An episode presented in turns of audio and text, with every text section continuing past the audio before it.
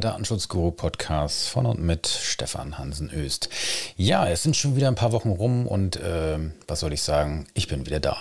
Jetzt immer jeden Mittwoch, zumindest bis Ende des Jahres, ist der glorreiche Versuch, diesen Podcast wieder neu zu beleben. Es gab doch so einiges an Rückmeldungen ähm, für den Podcast, Menschen, die den Podcast vermissen, als Einschlafhilfe oder ähnliches und deswegen ja, machen wir es nochmal weiter und schauen, was so passiert. Äh, was ist die Idee? Wie soll das Ganze jetzt vonstatten gehen? Letzten Endes soll das jetzt so laufen, dass äh, ich mir immer ein Thema rausgreife, wahrscheinlich ein paar aktuelle Themen, um einfach ein bisschen darüber zu schnacken, wie wir Norddeutsch, Neudeutsch, Norddeutsch sagen.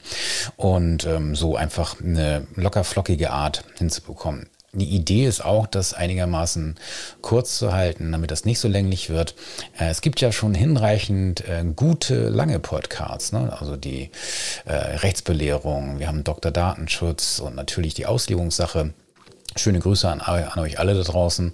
Und ähm, die sind äh, für lange Dinge wohl geeignet. Ähm, ich hingegen mag gerne mittlerweile auch bei den Sportrunden, bei den morgendlichen Jogging, Joggingrunden äh, durchaus auch mal was Kürzeres und das ist auch einfach ein bisschen schneller zu produzieren. Und wenn das nun jede Woche hier stattfinden soll, dann muss das ja auch irgendwie zeitlich zu bewerkstelligen sein, damit das Ganze dann auch so geht. Gut, lange Rede, kurzer Sinn. Was ist unser Thema heute? Ein Urteil des BGH.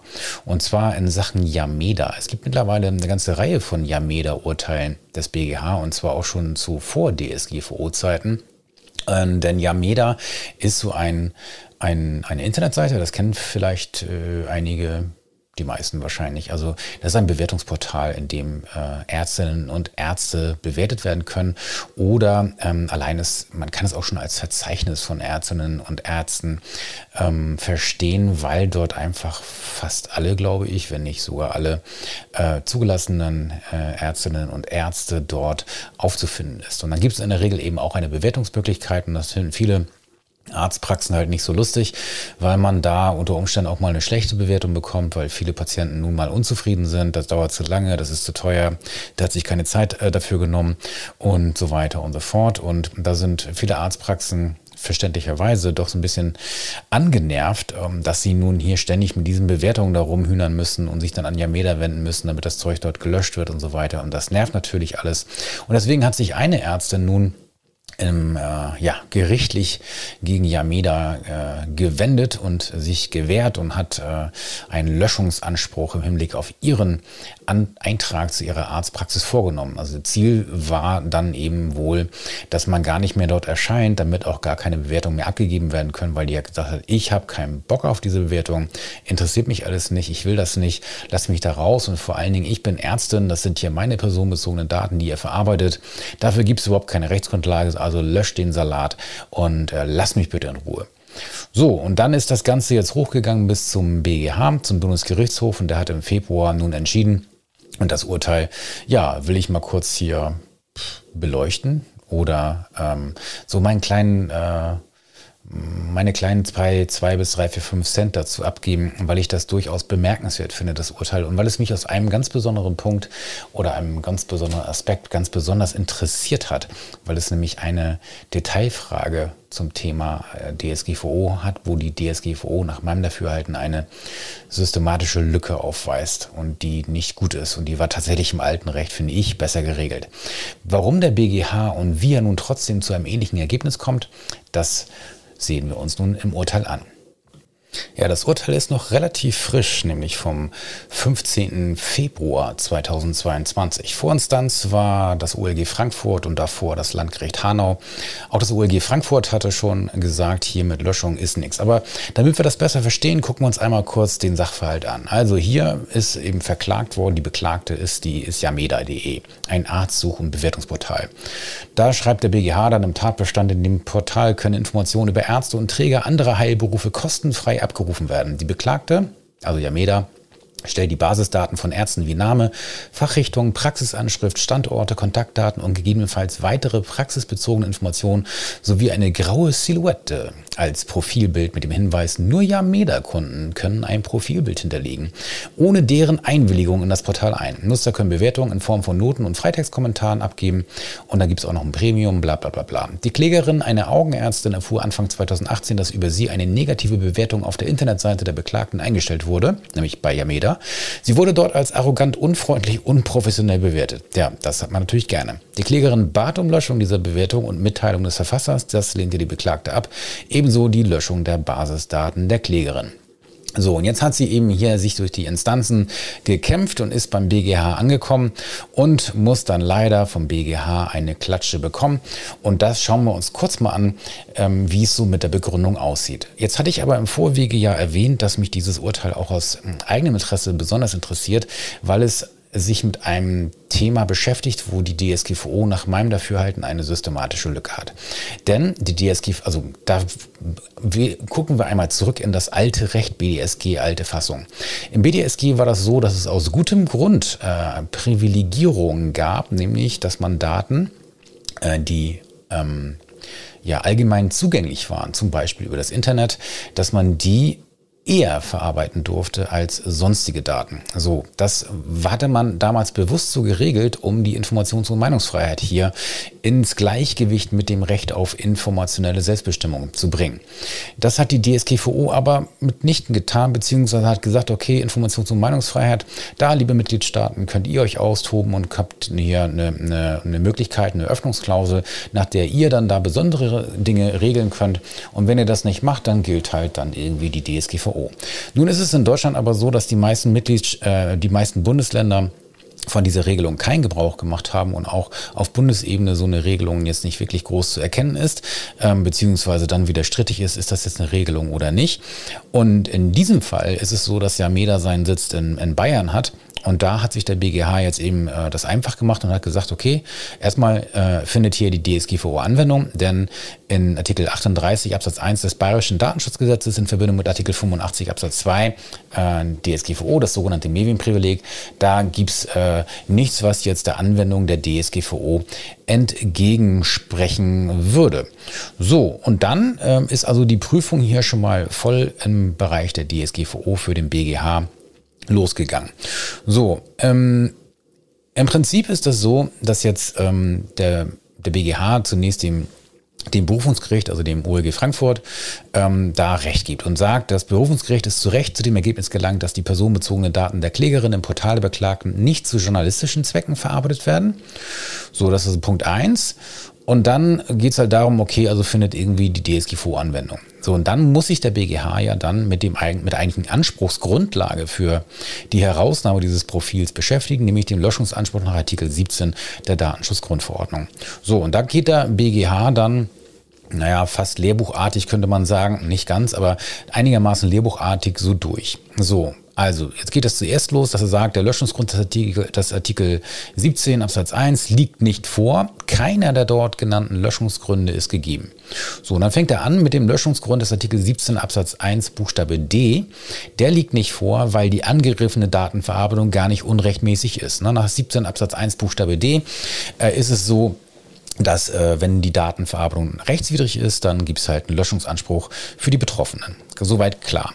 So, ähm, dann äh, sagt der BGH, okay, also die ist nicht recht, nicht unrechtmäßig und dann haben die sich angeschaut, okay, wo ist die Rechtsgrundlage? Dann haben sie gesagt, okay, Einwilligung haben wir hier nicht. Auch die äh, Artikel 6 Absatz 1 Buchstabe B bis E genannten äh, Tatbestände greifen hier nicht, aber Artikel 6 Absatz 1 Buchstabe F der Datenschutzgrundverordnung, die Datenverarbeitung auf, auf Basis der sogenannten Interessenabwägung, die ich ja FET nenne, also F wie FET, weil FET ist, äh, also Lit F, Buchstabe F, ähm, die Interessenabwägung ist halt dank Internet wohl die am häufigsten verwendete Rechtsgrundlage, die wir überhaupt haben in der DSGVO.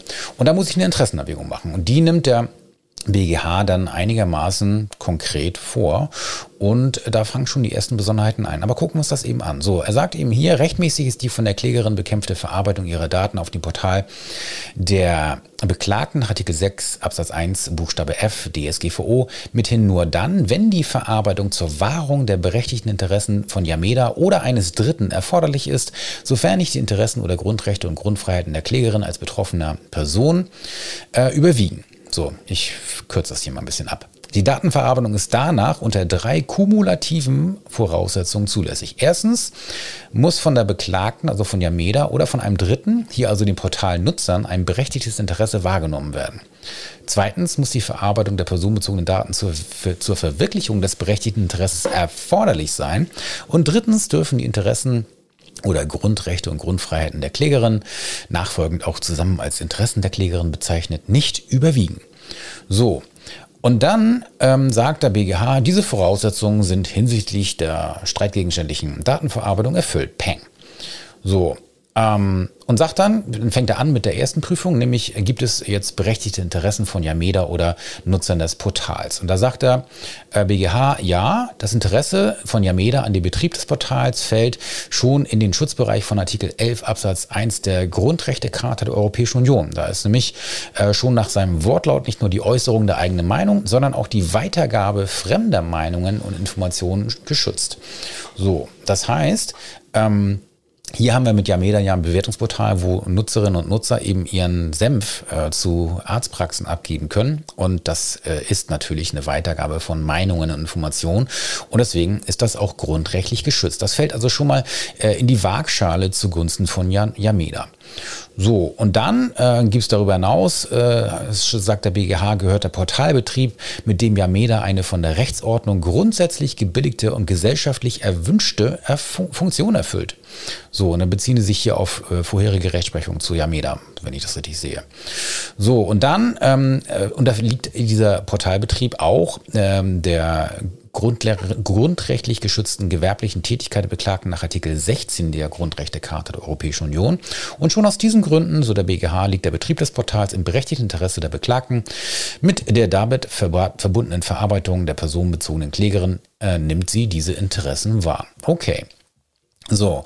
Und dann ähm, geht es weiter hier ähm, mit der weiter mit der eigentlichen, mit der nächsten Prüfung, nämlich die Erforderlichkeit. So, also ist das jetzt für die Interessen erforderlich, äh, also für die, für die Wahrnehmung der Interessen von Yameda ist oder der Portalnutzer, ist diese Datenverarbeitung jetzt erforderlich? Und da sagt der BGH jetzt etwas Interessantes.